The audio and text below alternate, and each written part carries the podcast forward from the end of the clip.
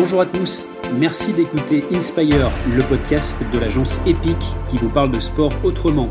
Chaque mois, nous allons à la rencontre de celles et ceux qui ont la même passion du sport, dont les expériences exclusives ou décalées vous inspireront dans votre quotidien. Je suis Benjamin Dubois et aujourd'hui dans ce nouvel épisode, j'ai le plaisir de parler du partage des données et de la data dans le sport avec mes deux invités, Denis Bordenave, directeur général de Polar France, marque de montres de sport connectées bien connue, et Guillaume Adam, cofondateur de l'application Run Motion Coach, qui propose notamment des plans personnalisés pour progresser en course à pied. Bonjour messieurs. Bonjour Benjamin. Bonjour Benjamin. Merci beaucoup d'être avec nous. Je vais commencer avec vous, euh, Denis. La marque Polar, c'est plus de 2 millions d'utilisateurs dans le monde et on va faire un peu un, petit saut dans le, dans le passé. 1977, année de, création. Et Polar a été pionnière dans les montres euh, connectées à l'époque. Hein. Exactement. Euh, c'est euh, c'est dans le dans, le nord de l'Europe, en, Scandinavie et en Finlande, qu'est né qu'est né Polar sur les bords d'une piste de ski de fond, euh, de la rencontre d'un ingénieur et d'un entraîneur, euh, des des, des, fondeurs finlandais, qui recherchaient une méthode pour bah, améliorer l'entraînement et surtout mesurer l'intensité des efforts. Donc on mesurait la durée des efforts, la distance des efforts, mais pas l'intensité des efforts. Et de leurs échanges est né euh, le cardio-fréquence-mètre. Et donc c'était en 1977, euh, d'abord réservé pour les pros. Et cinq ans plus tard, en 1982, euh, Polar sortait la toute première montre connectée qui permettait bah, du coup au-delà des, des, sportifs de haut niveau, mais aussi aux amateurs, de, bah, de, de, de mesurer sa fréquence cardiaque par lui-même pendant ses efforts. Donc ça a vraiment révolutionné euh, la technologie dans le sport et ça a ouvert la voie à tout ce qui a suivi derrière. Guillaume, vous avez lancé euh, Run Motion Coach en, octobre 2018 avec votre frère jumeau. Est-ce que selon vous, et c'est euh, l'une des, questions euh, donc à l'origine hein, de, ce podcast, de, de cet épisode, est-ce qu'il faut partager tous ces chronos quand on pratique un sport individuel? Moi, je sais qu'avant, j'étais en équipe de France d'athlétisme sur 1500 mètres, donc j'avais une pratique très axée sur le haut niveau. Et en fait, il y, a, y, a, différentes catégories de coureurs. Souvent, quand on est axé sur le haut niveau, on n'a pas trop envie de montrer euh, ce qu'on fait à l'entraînement. Il y a un petit peu une culture du secret. Et donc moi, jusqu'en, j'ai eu ma première montre GPS en 2013. Et je sais que je me suis mis euh, réellement sur Strava à partir de 2017-2018, une fois que j'avais une pratique euh, un peu moins centrée sur le haut niveau, puisque j'avais moins peur de, montrer ce que je faisais. Et parce que notamment quand on quand on a accès à l'entraînement de quelqu'un, on pourrait détecter un, état de forme soit en baisse, soit un très bon état de forme. Donc en tout cas maintenant je prends plus de plaisir à partager ce que je fais et j'essaye de. Maintenant, je me cache plus, on va dire. Et donc, euh, donc il y a quand même une, bonne évolution sur euh, sur les datas. On voit qu'il y a beaucoup de personnes que ça motive d'avoir sur Strava euh, ses, euh, ses, propres sorties. Ça peut être motivant aussi le fait de voir que tu as tel ou tel ami qui s'est mis à faire une sortie de vélo, par exemple, de 100 km ou une bonne sortie de course à pied. Tu peux te dire, bah, tiens, si lui y est arrivé, ben, moi aussi, je peux le faire. Et donc, euh, donc je pense que c'est quand même un outil qui est à la base plutôt motivant pour, euh, pour les coureurs. Et on rappelle au passage, euh, Guillaume, hein, que vous avez réalisé un, excellent chrono marathon de, New York, premier français en 2h26, c'était il y a quelques années. Denis, qu'est-ce que vous en pensez? Est-ce qu'il vaut partager tous ces chronos selon vous? Partager tous ces chronos, je ne serais pas dans cette injonction. Après, je rejoins, je rejoins effectivement Guillaume sur la partie euh, motivation. Il y a un côté euh, euh, très motivant à, à, pouvoir se challenger les uns les autres. Et je pense que ça a été aussi ce qui a permis la technologie, euh, c'est de pouvoir se challenger à distance et pas uniquement sur la même ligne de départ d'une course. Euh, et ça, c'est quelque chose qui est très motivant dans nos communautés. On s'en rend compte. Les, les, des, copains qui sont certains à Marseille, d'autres à Lille, peuvent se challenger à distance sur un 10, km euh, lors d'un week-end. Et c'est vrai que ça encourage, ça encourage la pratique. En tout cas, ça, ça permet d'être beaucoup plus assidu dans sa, dans sa pratique, euh, où parfois on est, on le fait tout seul lors d'entraînement, de, où on a du mal à se motiver. Là, le fait de pouvoir se, partager ses données, de challenge à distance, il y a un côté euh, très motivant. Après, le côté est-ce qu'il faut partager tous ces chronos? Je pense que c'est la liberté de chacun de, de savoir de ce qu'ils ont envie de partager ou pas, euh, et de peut-être que certains en cachent les plus mauvais ou les plus ou les meilleurs pour pouvoir justement encourager et, garder du suspense. Vous pouvez nous dire, Denis, nous rappeler toutes les données qui sont enregistrées par vos montres, parce qu'on a, on a l'impression aujourd'hui que quasiment quoi qu'on fasse, on a des possibilités d'avoir un, suivi, d'avoir des algorithmes dans nos journées et voire même dans nos nuits également.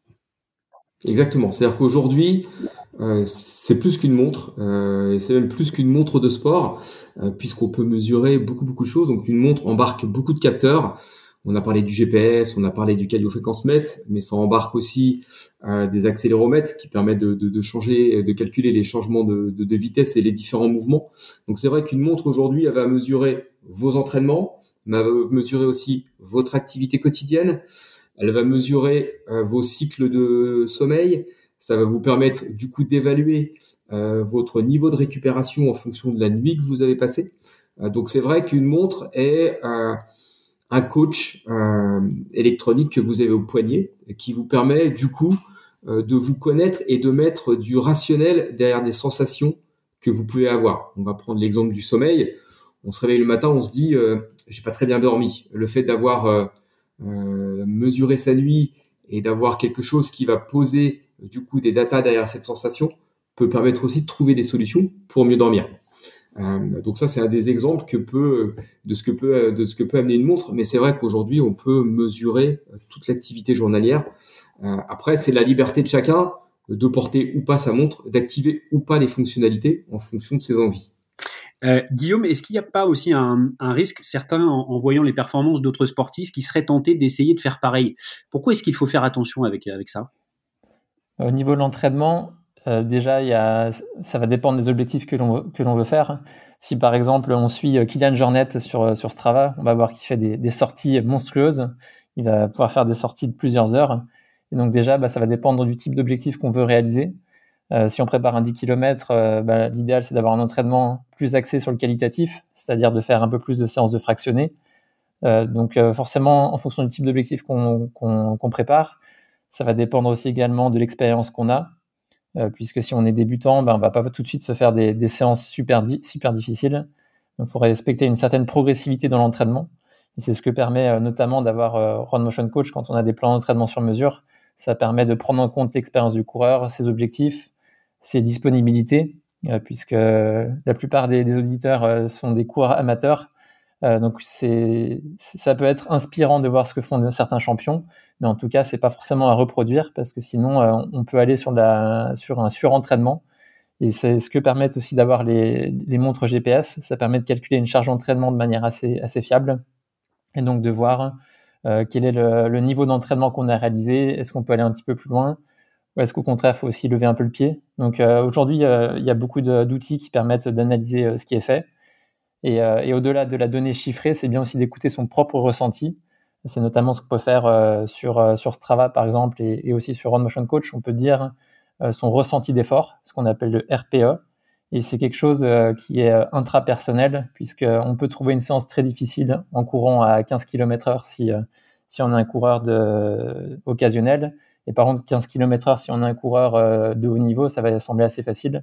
Donc le gros avantage du RPE et d'écouter aussi son propre ressenti, c'est de, de pouvoir euh, de pouvoir aussi être un petit peu moins esclave de la data, puisque les data c'est bien, mais il faut encore que ça soit précis, ce qui n'est pas toujours le cas pour euh, notamment la fréquence cardiaque au poignet. Ça dépend des, des montres, mais en tout cas, c'est bien d'écouter aussi euh, ses propres sensations pour, bah pour, ouais, pour être, pour, pour sentir comment, pour voir comment on se sent. Je, vais juste rebondir sur ce que vient de dire euh, Guillaume, qui me paraît, important. Euh, nous, on intègre aujourd'hui euh, dans toutes nos fonctionnalités, que ce soit la charge d'entraînement, le sommeil ou la fin d'une séance, il y a toujours une question qui est posée à l'utilisateur qui est liée à son ressenti. C'est comment tu as trouvé la séance, c'est comment tu as dormi et dans quel état de fatigue te sens-tu. Ce qui vient vraiment compléter euh, tout ce qu'on peut mettre d'un point de vue beaucoup plus, euh, j'allais dire, en tout cas data rationnel dans la mesure des constantes et qui permet d'avoir une photo vraiment globale euh, pour l'utilisateur. Ce qu'il y a, qui a du coup un mix entre euh, les data et ce qu'il ressent au plus profond de lui-même? Denis Bordeneuve, en, préparant cette émission, vous m'avez dit aussi hier que vous aviez réussi à élargir votre cercle des adeptes de data, et notamment en touchant des sports comme la randonnée ou la marche à pied, par exemple. Bah, disons que c'est vrai que quand, quand, Polar est né, les premiers qui se sont emparés de la technologie, ça a été les coureurs à pied. c'est très vite, ils ont adopté le cardio-fréquence-mètre pour compléter leur euh, pour compléter leur, leur entraînement et apporter justement un peu de data parce que le plus important quand on court, c'est effectivement euh, son moteur et son moteur, c'est son cœur. Donc il y avait besoin effectivement de mesurer cette intensité de l'effort. Après, au fil des, au, fil du temps et l'ajout de nouveaux, de nouveaux capteurs et notamment le GPS, mais également de nouvelles fonctionnalités, ça nous a permis de toucher euh, de nouvelles, euh, de nouveaux utilisateurs qui avaient d'autres pratiques. Et c'est vrai qu'aujourd'hui, la randonnée, c'est le sport numéro 3 euh, dans les profils de sport chez, chez Polar. Euh, et c'est lié aussi au fait que, un, euh, les sports nature se développent de façon assez importante. Donc, il y a de plus en plus de gens qui passent du temps dehors et c'est euh, parce qu'il y a certainement beaucoup plus de plaisir euh, dans la pratique. Et deux, qui recherchent aussi, euh, bah, du coup, dans la technologie, de l'aide dans leur pratique. Donc, il y en a plusieurs grâce à la montre. Dans la randonnée, c'est un, le fait que vous avez souvent des boussoles qui, peuvent être embarquées euh, dans des montres outdoor qui permettent de vous guider, ou deux, la possibilité de télécharger des parcours et de les refaire, euh, c'est-à-dire d'explorer de nouveaux sentiers sans avoir la peur de se perdre. Donc c'est vrai que la montre vient vraiment compléter aujourd'hui la panoplie du randonneur pour lui ouvrir, lui ouvrir d'autres champs euh, de pratique. Donc c'est vrai qu'on ne s'adresse plus uniquement euh, qu'au profil ultra sportif, mais à celui qui veut être actif et qui veut explorer euh, bah, de nouveaux de nouveaux sentiers ou de nouveaux sports. Guillaume, euh, Run Motion Coach, on le rappelle, c'est plus de 300 000 téléchargements de l'application et, 500 coureurs qui ont préparé le marathon de Paris 2022 euh, avec l'application. Euh, Denis parlait de cette diversification donc du public qui est touché par ces, montres connectées. Est-ce que vous vous ressentez de plus en plus d'attente chez les sportifs et chez vos clients en particulier?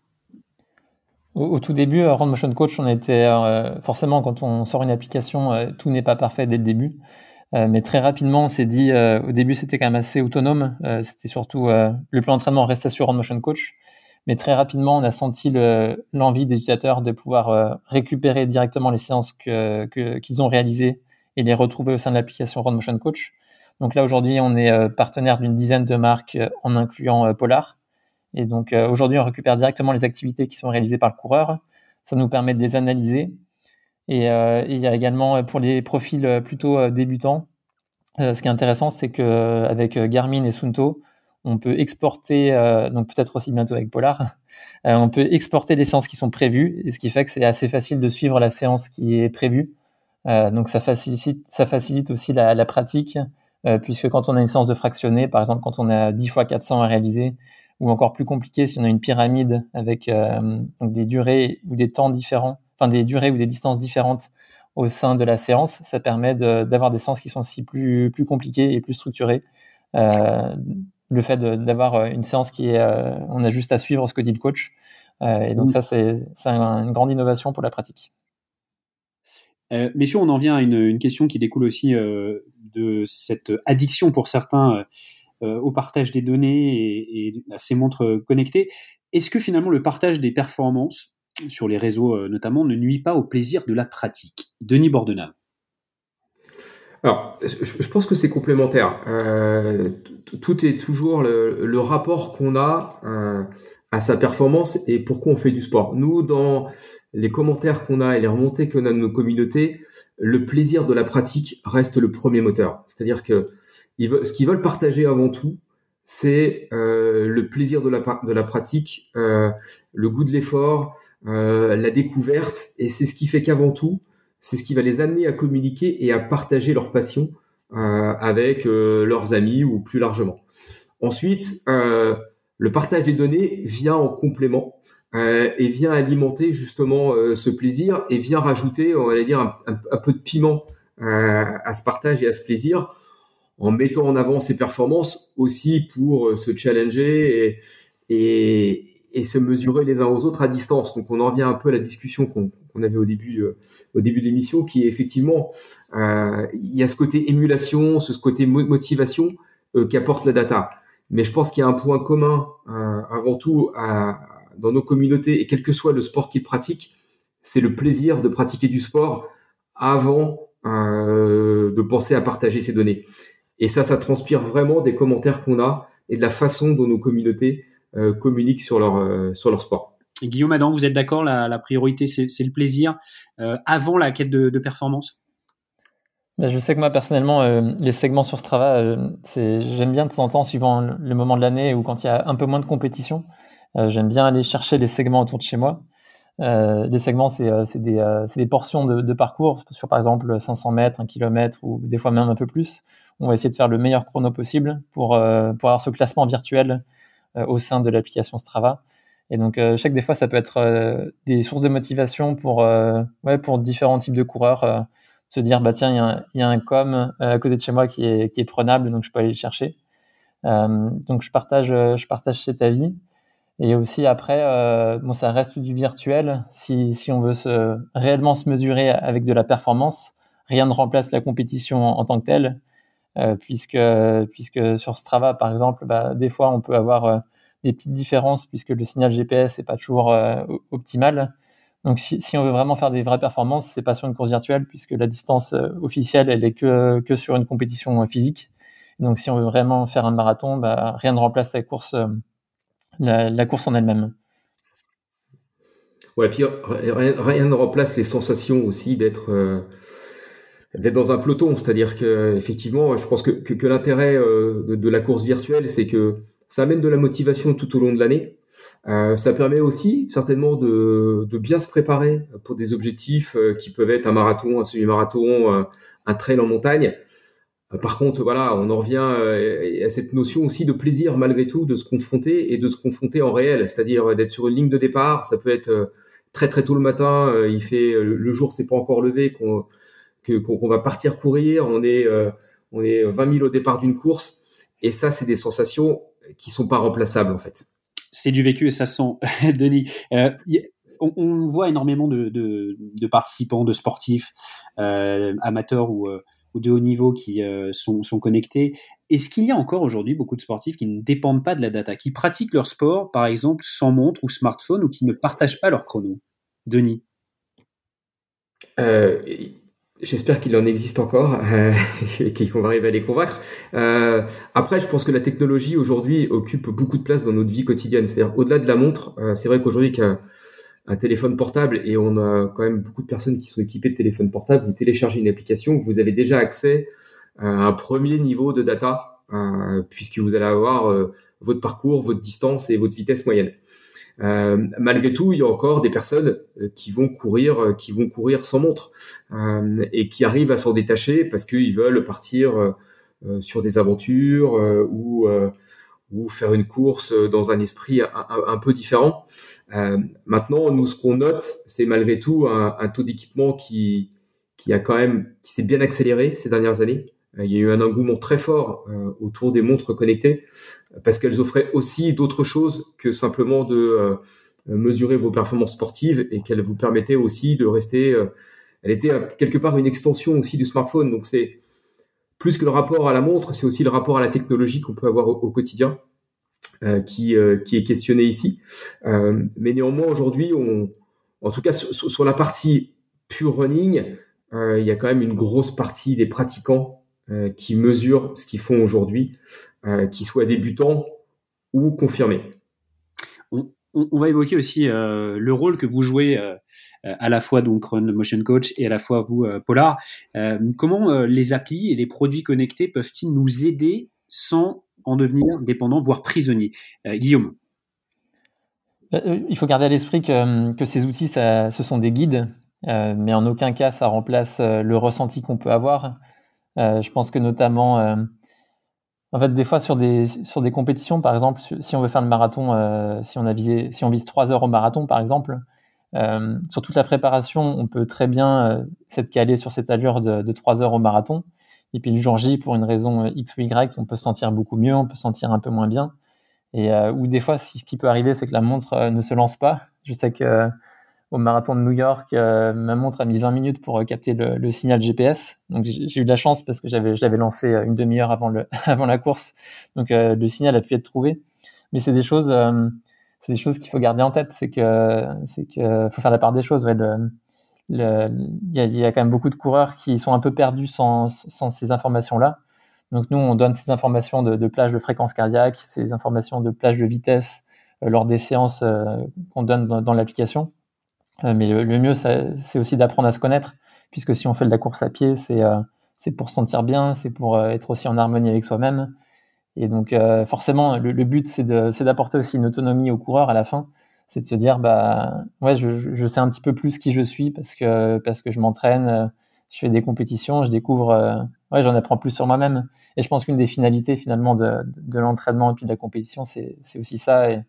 Et, et donc ouais c'est pour ça que c'est bien de d'utiliser ces outils comme comme des guides avant tout euh, et, et, pas comme pas comme une finalité Denis, vous êtes d'accord Il faut euh, bien qu'il y ait euh, ces outils de plus en plus euh, sophistiqués, les utiliser pour progresser avec bon sens?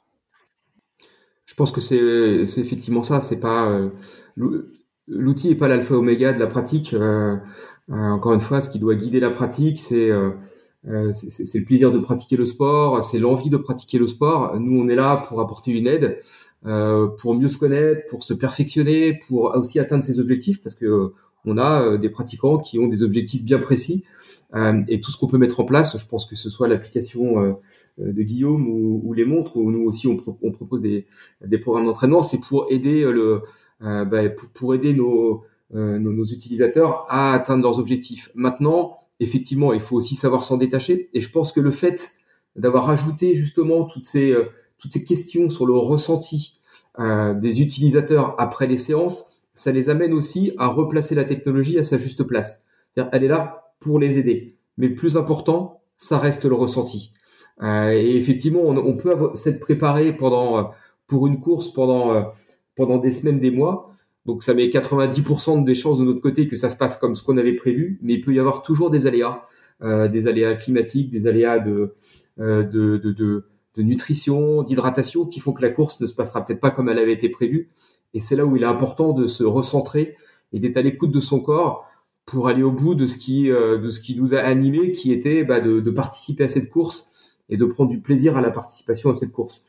Donc effectivement, laisser la, la technologie à sa place, qui elle est, elle est là pour nous aider dans la pratique, euh, mais c'est pas le principal moteur de la pratique. Euh, Denis, Polar a un partenariat avec plus de 300 applications et vous avez notamment une relation technique avec Run Motion Coach. C'est pour ça euh, également que nous trouvions intéressant de vous avoir euh, tous les deux aujourd'hui dans ce podcast.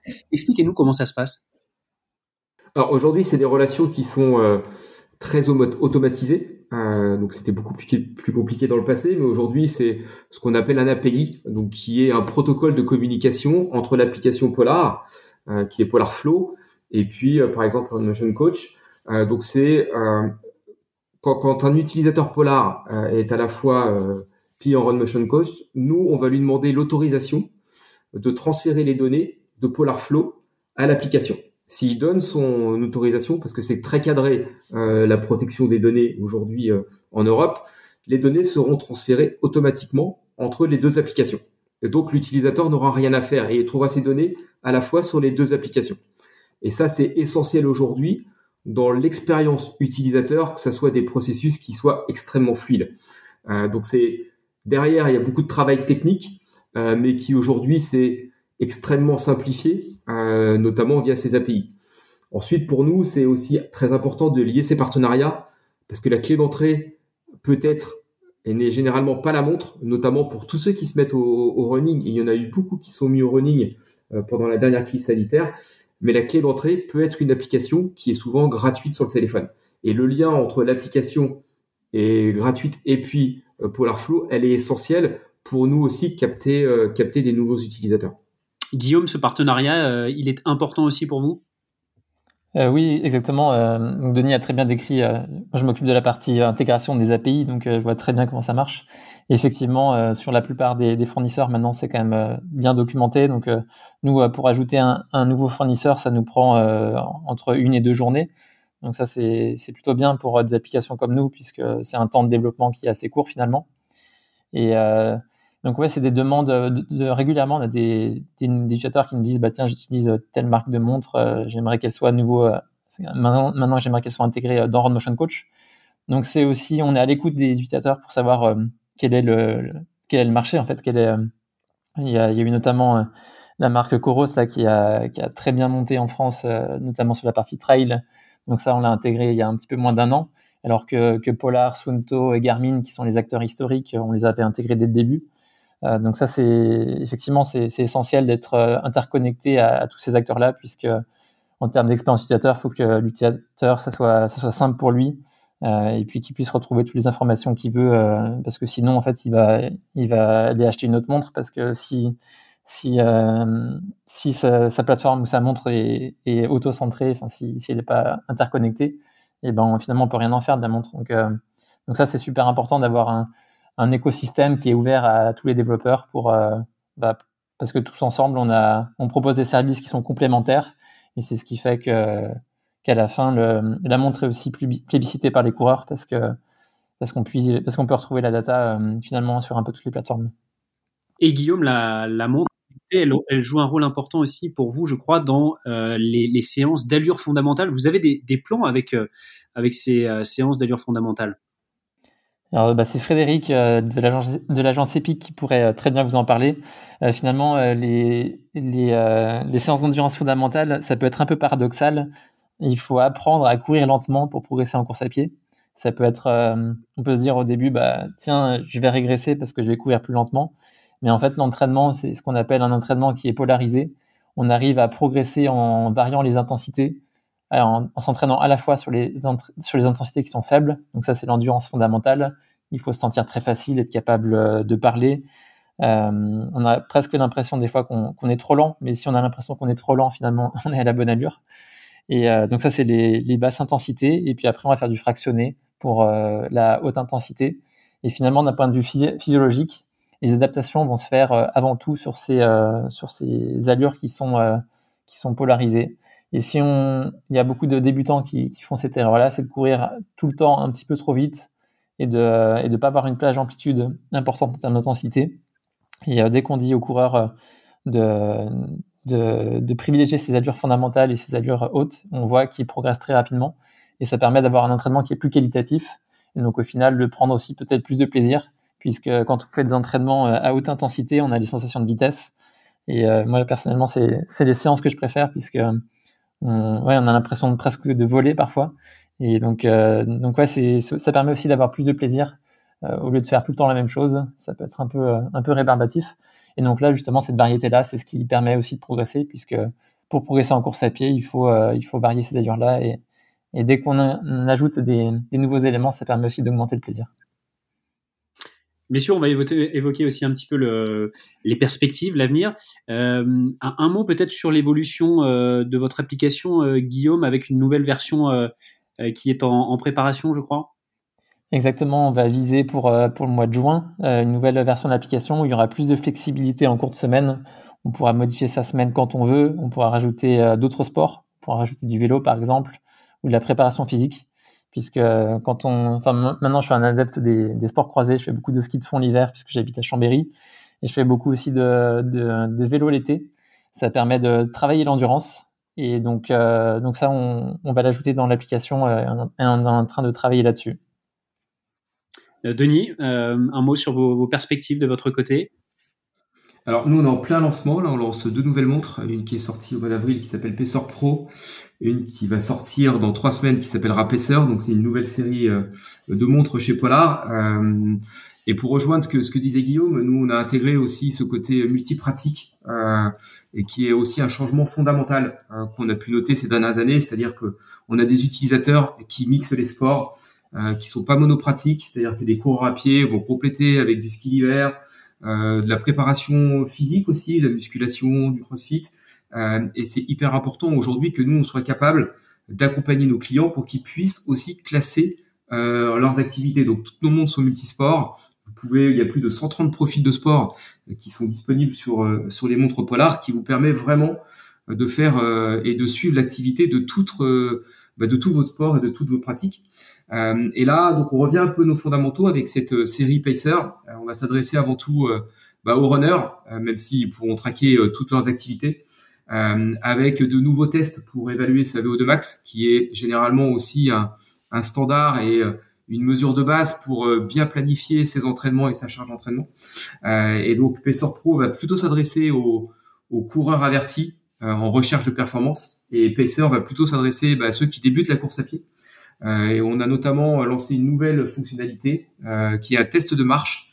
Euh, donc c'est en marchant qu'on va pouvoir estimer sa VO2 max, ce qui est beaucoup plus aussi facile pour ceux qui débutent d'avoir de ce type de fonctionnalité hyper simple à, utiliser et qui va les faire rentrer petit à petit dans une pratique un peu plus structurée qui va leur permettre de progresser, de prendre de plus en plus de plaisir. Euh, parce que ce qu'il faut dire, euh, Denis, avant de conclure, c'est que vous êtes fabricant de montres, euh, Polar, mais aussi un acteur de recherche dans la technologie. Il y a une véritable démarche scientifique chez Polar. C'est alors Polar, voilà, c'est c'est né de la rencontre, je vous le disais, d'un ingénieur qui avait un esprit très scientifique, qui était professeur d'ailleurs en Finlande. Et la science a toujours été au cœur du développement chez Polar. Et on ne lance pas un produit, on ne lance pas une nouvelle fonctionnalité, on ne lance pas un nouvel algorithme sans l'avoir euh, validé scientifiquement. Et aujourd'hui, Polar finance plus de la moitié des études qui paraissent chaque année dans le monde sur la technologie dans le sport, tout, euh, tout acteur confondu. Euh, donc euh, en 2000, il y a eu à peu près, en l'an 2020, il y a eu 2000 études qui sont parues. il y en avait plus de 1000 qui étaient sous l'impulsion de Polar. Donc voilà, nous c'est au cœur de la recherche, c'est et euh, Guillaume en a parlé tout à l'heure. La data n'a de sens que si elle est précise. Et c'est au cœur de notre euh, euh, de notre fonctionnement, c'est la précision de la data au travers des capteurs et des algorithmes. Donc la science occupe une part hyper importante. Merci beaucoup. Merci à tous les deux. Merci euh, Denis Bordenave, directeur général Polar France, et Guillaume Adam, cofondateur de l'application Run Motion Coach, d'avoir été avec nous. Vous venez d'écouter Inspire, le podcast de l'agence Epic qui vous parle de sport autrement. Un nouveau numéro à retrouver sur toutes les plateformes de téléchargement. Pour terminer, n'oubliez pas ce qu'écrivait William Shakespeare, la passion s'accroît en fonction des obstacles qu'on lui oppose.